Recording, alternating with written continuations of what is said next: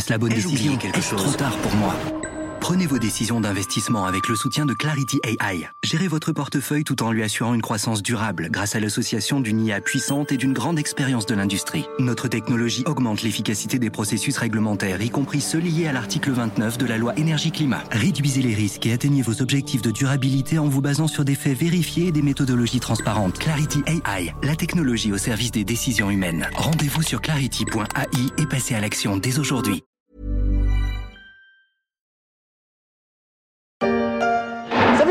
Que notre ami Guy de Graine, levez-vous, a le plus beau palmarès de sa classe. Prix de gravure sur les tables, bien entendu. Prix de dessin sur les murs et sur ses cahiers. Car voyez-vous, monsieur Guy de Graine a la passion des plats, découverts. Mon pauvre Guy de Graine, c'était pas comme ça que vous réussirez dans la vie. À plus de 70 ans, l'entreprise Guy de Graine a pourtant bien réussi dans sa vie. La preuve qu'en dessinant des plats plutôt qu'en lisant des traités d'économie, on peut s'en sortir.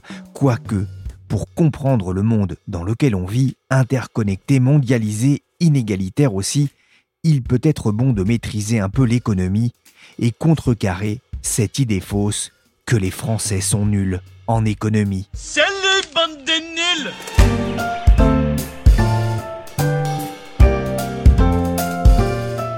Je suis Pierrick Fay, vous écoutez La Story, le podcast d'actualité des échos. Aujourd'hui, on va se demander comment rendre l'économie passionnante, mais aussi pourquoi c'est important à quelques mois du premier tour des élections présidentielles. Si je suis aujourd'hui journaliste aux échos, c'est un peu aussi grâce à lui, Monsieur Massé, mon prof d'économie au secondaire dans un lycée à Brest. Dès la seconde, il avait su me passionner pour cette matière perçue parfois comme barbante par mes condisciples de l'époque. Avec lui, tout devenait limpide. Décrypter les enjeux économiques contemporains à tous les publics, c'est aussi le sacerdoce du printemps de l'économie qui se tiendra du 12 au 15 octobre à Paris en présence d'économistes distingués, mais aussi de ministres et de responsables d'institutions comme la Banque de France, l'AMF ou le Crédit Agricole. Bonjour Pierre-Pascal Boulanger. Bonjour. Vous êtes professeur de sciences économiques et sociales au lycée Turgot à Paris, agrégé de sciences sociales. Vous êtes le créateur des printemps de l'économie. Qu'est-ce qui vous a donné envie de créer cet événement? Alors cet événement, il s'est créé dans la foulée d'un événement que j'avais créé précédemment, qui s'appelait les économiques de Turgot, étant prof au, lycée Turgot, et pour redonner un petit peu naissance à la, à la pensée de Turgot qu'on a un peu oubliée, où il s'agissait de rapprocher l'école et l'université, mais également l'école et l'entreprise. Et donc, c'était destiné à des pré-bac et des post-bac et peu à peu, les citoyens du 3e arrondissement ou d'autres coins de Paris sont arrivés. On a eu un public de plus en plus mixte. Et un jour, Michel Rocard est venu pour commémorer les 30 ans de la disparition de, de Mendes. Et Rocard m'a dit, mais c'est formidable euh, ce que tu fais, mais il faut faire ça pour le grand public. Et donc, j'ai fait faire un petit peu une étude en regardant dans les pays européens qu'est-ce qu'il y avait comme grand colloque. Et il y avait tellement peu de colloques d'envergure nationale sur l'économie en France, alors qu'il y en a énormément en Allemagne, en Angleterre, etc. Et en plus, il n'y avait rien à Paris. Du coup, bah, j'ai écouté Rocard et donc j'ai créé le Printemps de l'économie. Depuis combien de temps est-ce que vous enseignez? Oh là là là là, depuis 1979. Donc ça fait un petit bout de temps. Un petit bout de temps, oui. Sur une échelle de 1 à 10, à quel niveau situez-vous l'intérêt de vos élèves, des lycéens, pour l'économie? C'est difficile de répondre dans l'absolu. Au moment de la crise de 2008, c'était 9, euh, voire 10, suite à la crise de 2008, parce qu'il y a des événements comme ça économiques euh, marquants, ou alors on a tout d'un coup une recrudescence d'intérêt quand il y a un mouvement comme les Gilets jaunes. Sinon, en règle générale, oui, on peut dire on est sur 7. Vous avez l'impression que le niveau monte? Si je vous disais qu'il descend, euh, je dirais une bêtise, puisqu'on dit ça depuis Socrate, donc pensez. Comment rendre l'économie euh, plus intéressante, plus concrète pour les jeunes et plus largement pour les Français qui sont aussi des, des producteurs, des consommateurs et des contribuables Je crois qu'il faut beaucoup utiliser la médiation culturelle. La bande dessinée nous apprend des choses, le théâtre nous apprend des choses, la chanson parle beaucoup d'économie directement, explicitement, quelquefois implicitement. La danse nous apprend des choses. Donc sur certaines thématiques particulières, on peut utiliser telle ou telle forme d'art, un peu comme ouverture au questionnement, et ensuite ça suscite l'intérêt et on peut approfondir tel ou tel sujet. C'est la tête, tête, tête, fini les paillettes, ça va être pire, pire, pire. On est tous maudits, on est si faux, fauchés, que ça fait pitié, y plus d'espoir, pas, ça fout le. L'économie par la chanson, avec une vision très pessimiste de la dette dans un épisode du dessin animé Gumball. Et oui, décidément, on parle d'économie un peu partout. Vous parliez euh, tout à l'heure de Michel Rocard, mais est-ce que vous vous souvenez de la visite de Lionel Jospin dans votre classe? Et son intervention sur la crise grecque. J'y croyais pas. Voilà, je m'étais dit avec mon petit complexe, peut-être de petit professeur de la Ve République.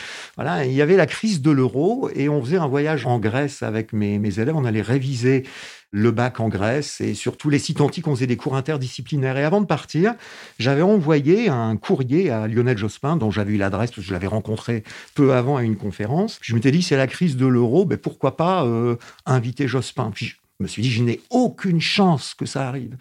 Et alors qu'on était dans le, bus qui nous amenait au théâtre d'Épidore et que je préparais mon intervention, le téléphone sonne, j'entends Allô, c'est Lionel Jospin. Et moi, j'ai mais c'est une blague.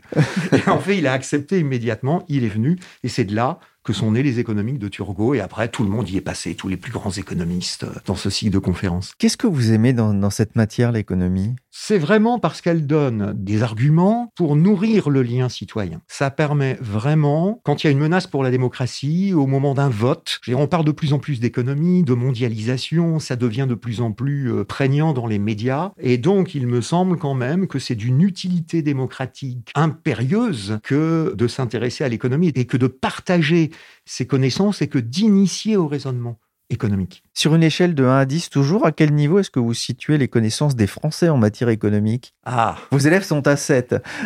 oui, mes élèves sont à 7. Oh, allez, je dirais, ça peut être peut-être 4, 5, mais ça, c'est pas un problème. Pourquoi? C'est pas un problème, parce que on peut très bien avoir une méconnaissance en économie. J'aime pas cette idée, les Français sont nuls en économie. Bien sûr qu'ils ne sont pas nuls en économie. Je oui, il y a une méconnaissance en économie, mais il peut y avoir aussi une méconnaissance en économie, même chez certains économistes, puisque quand même l'économie, c'est aussi basé sur des idéologies. C'est pas une science exacte, c'est une science sociale. Vous avez des néolibéraux, des néo-keynésiens, des néo-marxistes, vous avez des hétérodoxes, vous avez des orthodoxes. Et donc, c'est quoi, au bout du compte? La méconnaissance en économie. Vous avez certains ministres qui ignorent, euh, ça a fait les unes de la presse, euh, le prix de tel bien, euh, les salaires de tel autre. On peut dire de grosses bêtises en économie. On peut effectivement manquer de connaissances, mais par contre, on peut bien savoir raisonner on peut avoir de l'intuition. Je voudrais revenir sur un mot, enfin sur un concept que vous disiez, en fait que la méconnaissance en économie est une menace pour la démocratie. Pourquoi? Ouais, ça c'est vraiment la conviction qu'on avait avec Michel Rocard et qui est à la base de la création du printemps de l'économie, c'est que on sait en France que on est dans une société qui quelquefois est un peu sclérosée, on ne se parle pas. On vit cloisonné dans les représentations qu'on a de l'autre. Alors le public, le privé, la micro contre la macro, les riches contre les pauvres, enfin etc. Et au bout du compte, on est souvent victime de nos représentations et ça nous empêche de voir le monde avec d'autres lunettes et ça nous empêche de voir les vrais enjeux. Ça nous sépare plus que ça nous unit. L'économie sera au cœur de, la campagne qui s'annonce pour la présidentielle? Bien sûr, il n'y aura pas que ça. Comme à chaque campagne, bien sûr, il y aura une part plus ou moins grande. Ça dépendra des candidats. On va, bien voir, mais bon, des logiques sécuritaires. Le thème de la justice, peut-être, va revenir, la justice sociale, hein, dans une période de montée des inégalités. Peut-être plus, d'ailleurs, le thème de la justice que des inégalités. Il y a une certaine euh, intolérance aujourd'hui aux injustices. Quel est le thème de cette nouvelle édition du Printemps de l'économie? Bifurcation, l'heure des choix. Alors, qu'est-ce que ça veut dire? Je pense qu'au-delà des oppositions partisanes, il existe quand même un consensus chez les économistes. On l'a vu euh, lors de la dernière réunion du Conseil scientifique du printemps de l'économie, qui a un mérite euh, incroyable, c'est que c'est un vrai Conseil scientifique pluraliste. Quasiment toutes les tendances y sont représentées. Quasiment tout le monde est convaincu que pour une fois, l'heure des choix, ça a un vrai sens. Parce que l'heure des choix, on peut le faire à chaque campagne électorale. Mais là, c'est vraiment l'heure de choix cruciaux. La crise du Covid-19 est passée par là. La crise de 2008, qui est quand même peut-être pas tout à fait terminée. On n'est pas à l'abri d'une nouvelle crise financière. On a pris conscience des failles de la mondialisation. Et les Français ne sont pas nus dans l'économie parce que notre sondage prouve que justement, ils sont très conscients des enjeux.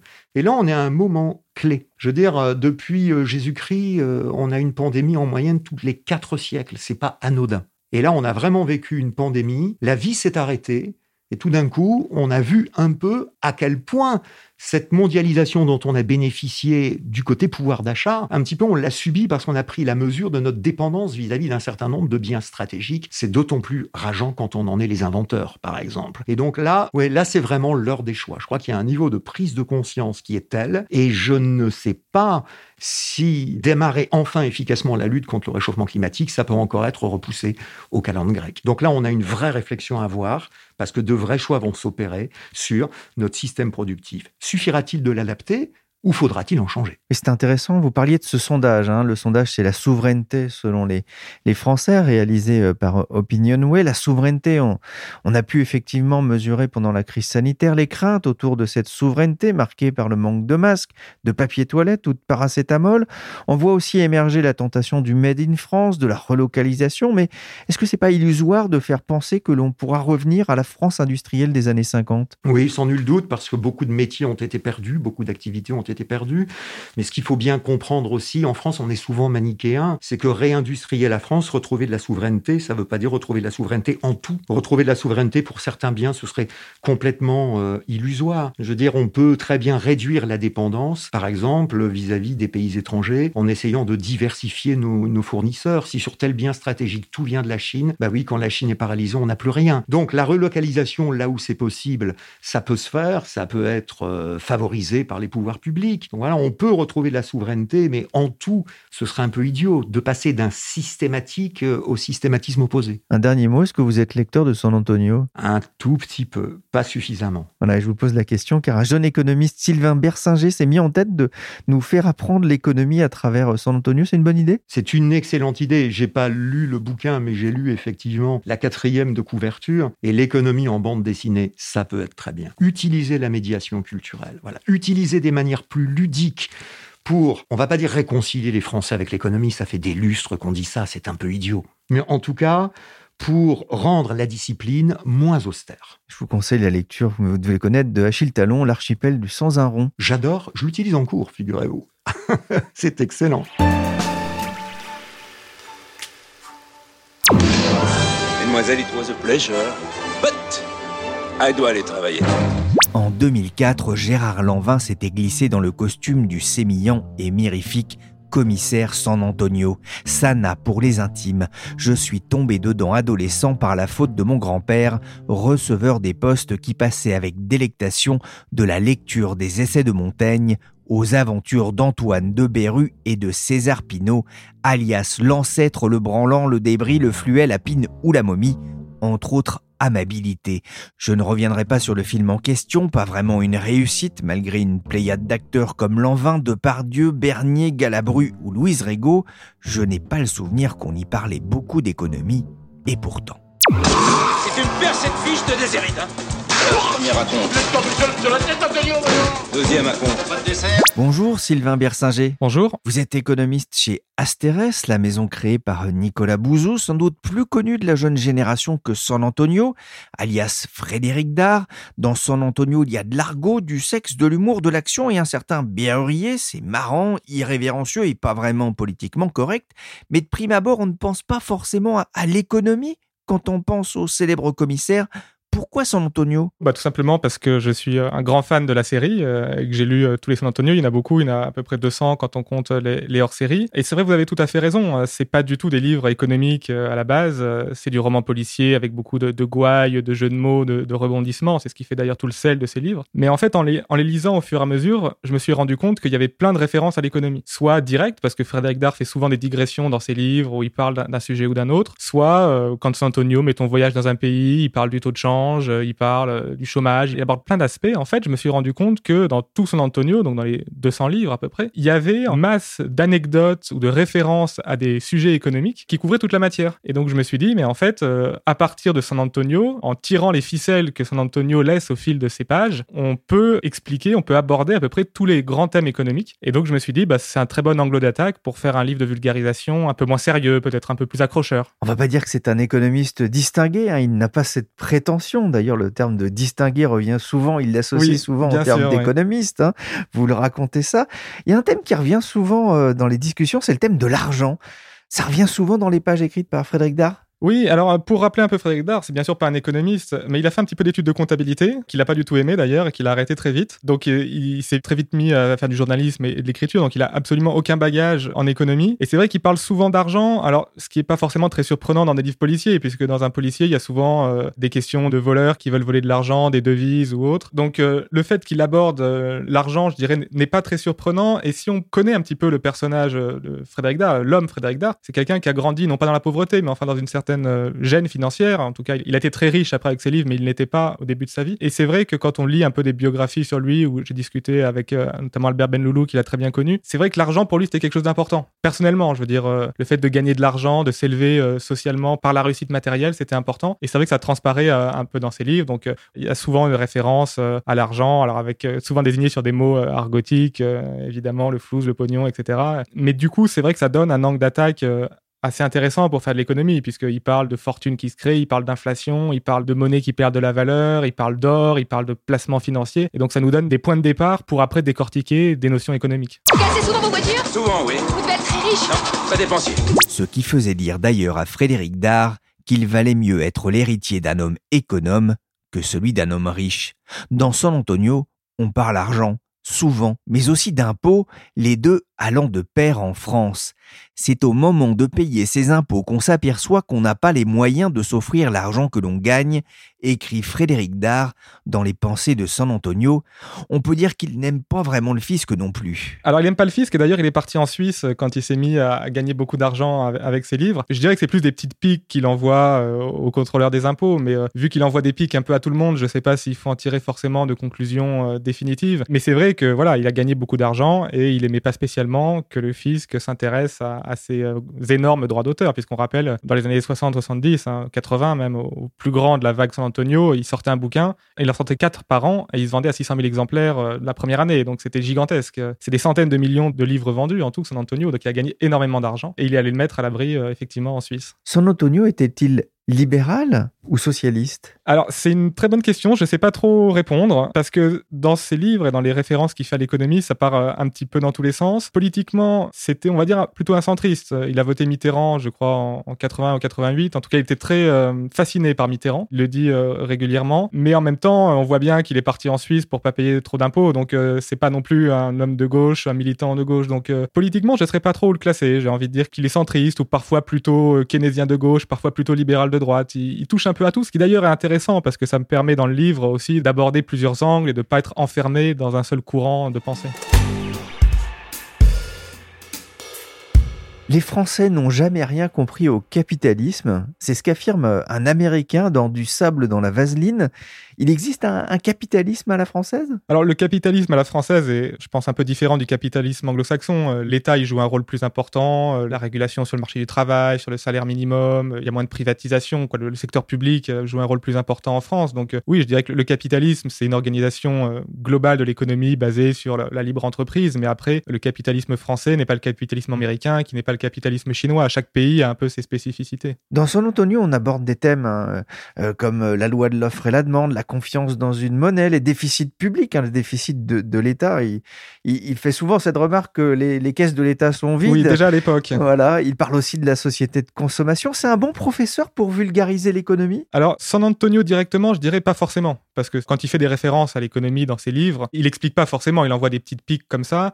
Et euh, moi, ce que j'essaie justement, c'est de les, de les décortiquer et de dire, bah voilà, il, dit ceci, voilà à quoi ça fait référence, voilà quelle théorie il y a derrière. Des fois, je le contredis un peu parce que des fois, il, lance des affirmations qui, à mon avis, sont un petit peu critiquables ou contestables. Donc, je dirais que c'est pas en soi un bon professeur, mais je dirais que c'est une bonne base sur laquelle bâtir une explication et, aller plus loin, en fait. C'est un bon point de départ, je dirais. C'est une mine pour un économiste. Une mine, c'est peut-être un grand mot, mais en tout cas, euh, dans les 200 livres, il y a vraiment euh, suffisamment de références à l'économie pour vraiment qu'on puisse toucher à tous les aspects de la discipline. Elle déniche trois verres à moutarde plus douteux que la conscience d'un marchand de voitures d'occasion.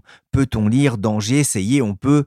Pardon aux intéressés, le livre date de 1973. Sylvain Bersinger, pour revenir à nos moutons, c'est important dans la société moderne de vulgariser, d'expliquer ce que l'économie. Je pense que la vulgarisation en économie, d'ailleurs dans, toutes les disciplines, mais en tant qu'économiste, je m'intéresse plus à ma propre discipline, je pense que la vulgarisation, c'est extrêmement important, puisque le débat public, euh, on n'est pas forcément d'un très très grand niveau euh, en économie et sûrement d'ailleurs dans d'autres disciplines, tout simplement parce que bah, bah, effectivement, beaucoup de gens n'ont pas forcément fait d'économie ou juste un tout petit peu à l'école, et c'est vrai que la vulgarisation, c'est quelque chose qui m'a toujours tenu à cœur. Moi, j'ai un passé dans l'enseignement, j'ai travaillé euh, plusieurs années à la Finance pour tous, hein, le, site qu'on connaît bien qui vulgarise l'économie et la finance. Je suis aussi euh, bénévole au sein de BSI Economics, donc un think tank euh, qui publie des articles en ligne et qui fait des livres régulièrement de, vulgarisation. On va d'ailleurs en sortir un en fin d'année. Donc oui, la, vulgarisation, c'est quelque chose qui m'a toujours tenu à cœur. D'une part parce que j'aime bien ça, c'est un exercice que je trouve intéressant et je pense que c'est extrêmement utile. Et je pense que les économistes sont un peu, à mon avis, un peu critiquables de rester fréquemment dans leur tour d'ivoire, dans leurs universités, dans leurs laboratoires, euh, leur ministère, leur,